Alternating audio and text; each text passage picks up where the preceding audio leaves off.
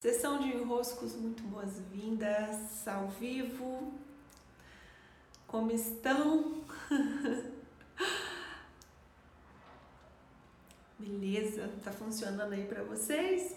Tentei gravar aqui no computador, deu microfonia, deu retorno de áudio. E Alessandra, muito bem, vamos lá.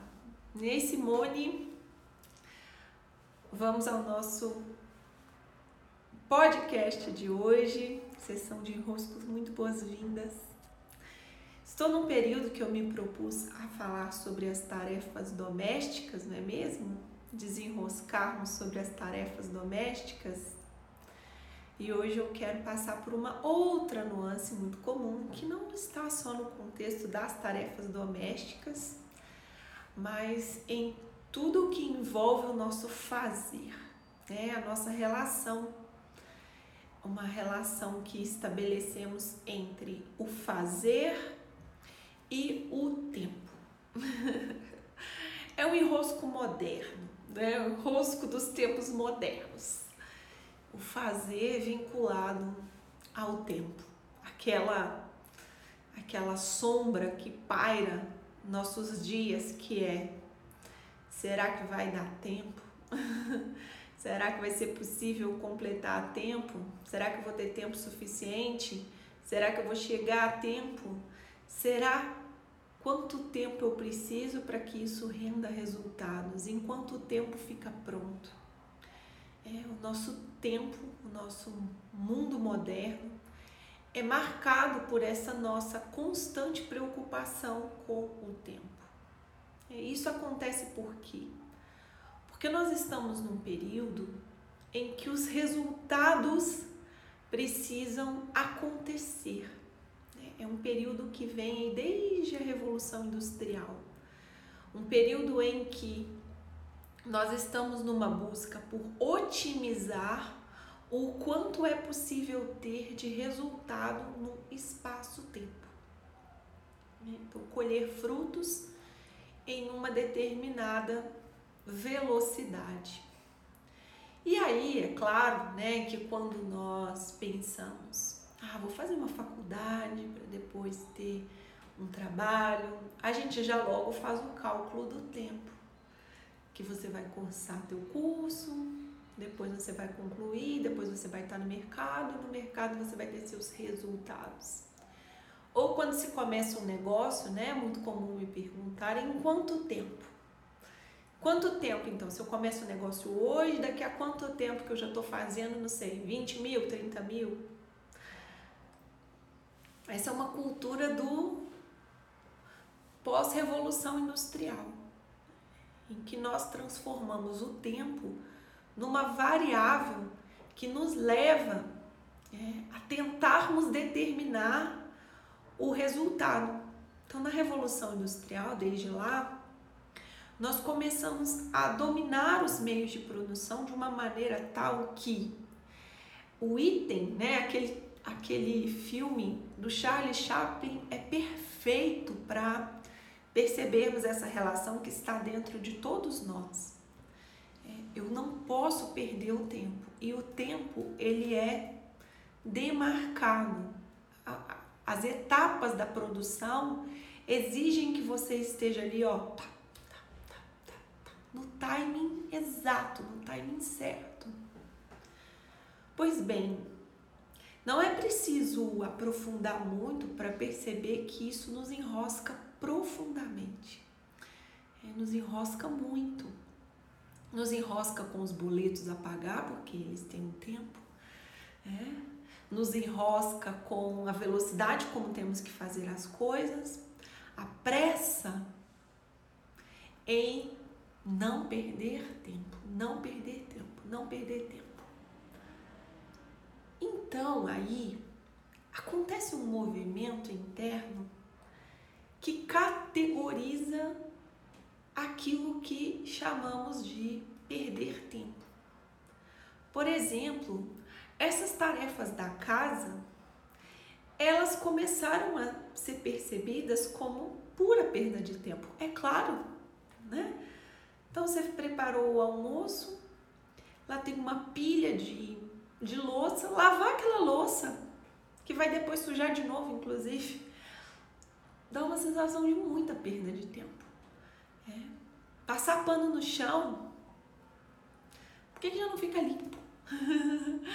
é. Arrumar a cama de manhã, se depois, né, filho que tem essa mania, adolescente tem essa mania, né?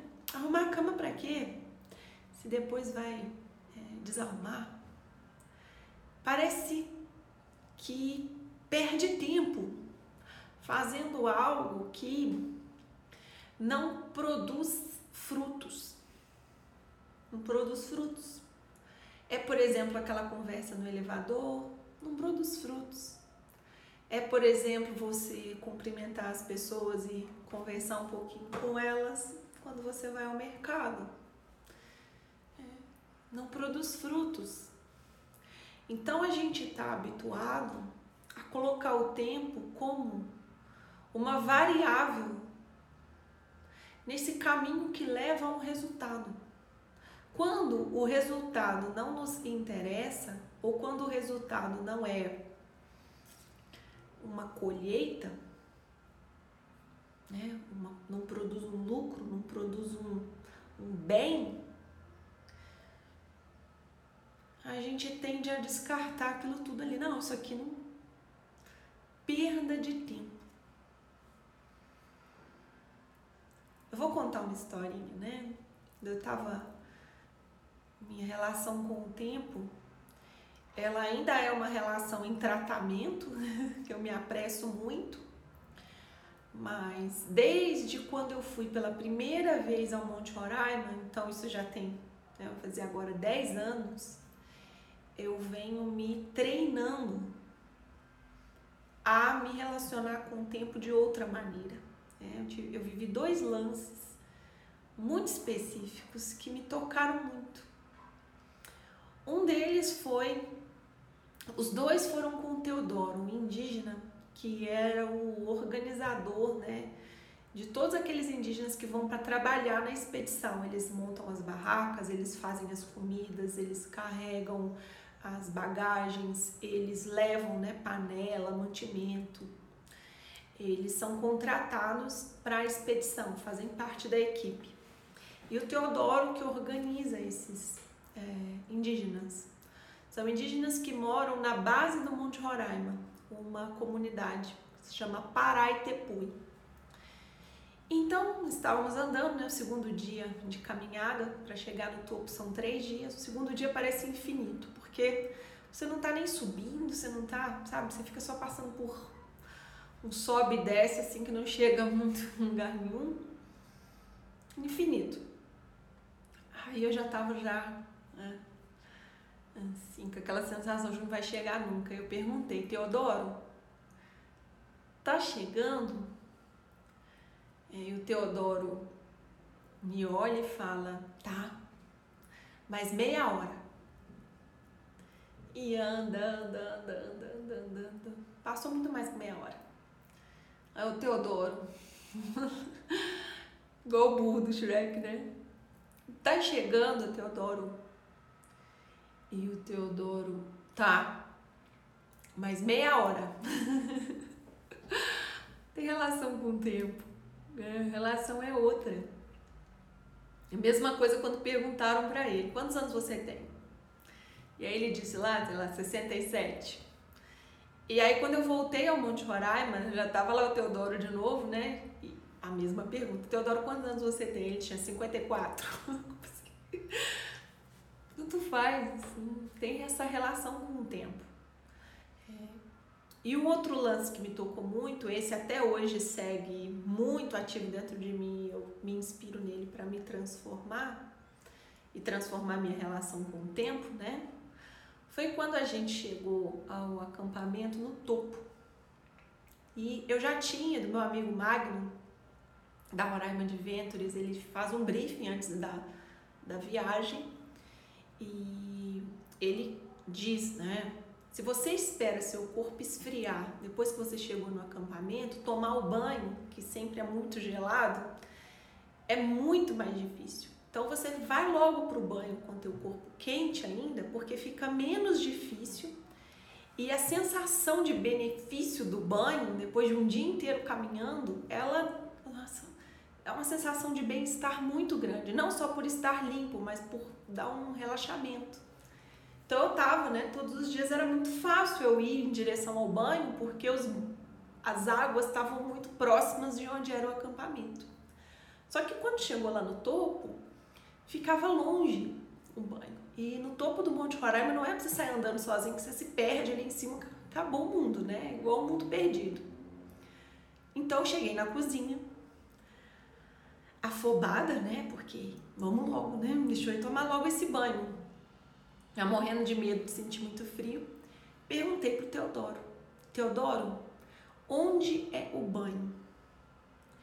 Só que, sabe, eu não li o cenário. Eles estavam montando a cozinha. Ele estava cuidando de umas panelas, um outro é, indígena estava cuidando de colocar os mantimentos no lugar, tinha que estender umas coisas por lá. Aí eu percebi, falei, mas pode me levar depois. Gente, essa, esse momento me toca profundamente.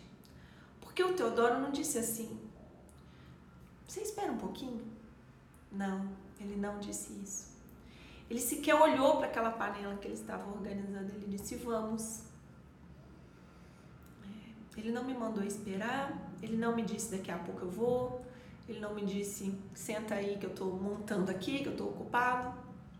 Ele interrompeu o movimento dele sem nenhuma, sem nenhum pestanejar e caminhou comigo por um, no máximo uns cinco minutos, onde era o banho, me mostrou como entrar, me mostrou como sair, porque tinha umas lamas assim na lateral, ele falou, não pisa por aqui, senão você vai sujar mais do que ficar limpa. E você volta por esse caminho, me mostrou o caminho na pedra. Isso foi em 2011. Isso me tocou de uma maneira que até hoje né, é um aprendizado a desenvolver em mim que é esse aprendizado de não sentir que eu estou perdendo tempo. De a prestatividade poder acontecer também sem eu sentir que eu estou perdendo algo que é meu. Meu tempo, estou perdendo meu tempo. Há uma sensibilidade nas trocas que não se faz no tempo. O que importa da vida mesmo não acontece no resultado promovido pelo tempo, como a gente está querendo se convencer que é. Os vínculos, que é tudo que a gente leva daqui, vínculo, não se estabelece apressando ou otimizando o tempo. Não se estabelece com o que a gente chama de alta performance. Isso é um adoecimento.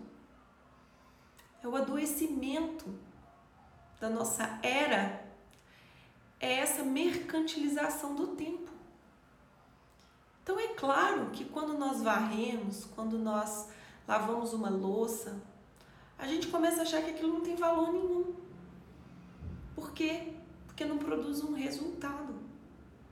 Mas olha que equívoco. Produz um vínculo, produz um cuidado, produz um momento de conexão, produz um, sabe, um estar presente. Esse é o grande resultado. É onde a gente está vivo, de fato.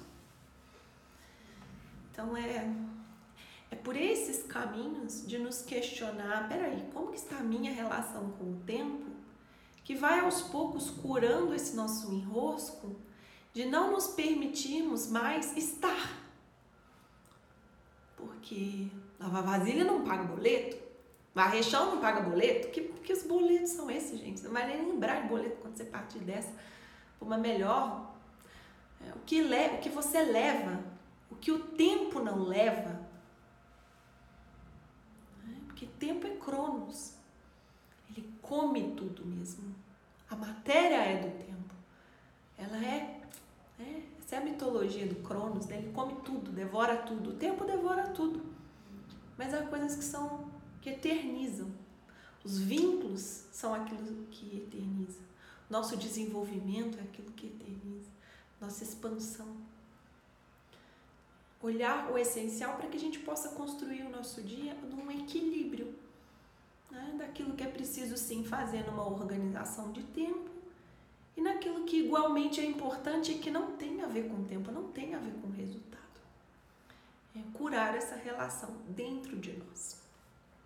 É daqui também estou nos meus processos, diariamente eu preciso me lembrar disso, porque é uma pressa, não sei de onde vem, né? uma pressa, uma ansiedade que não vem, sabe de onde vem. Então, é uma conversa nossa com a gente mesmo, é minha comigo mesma.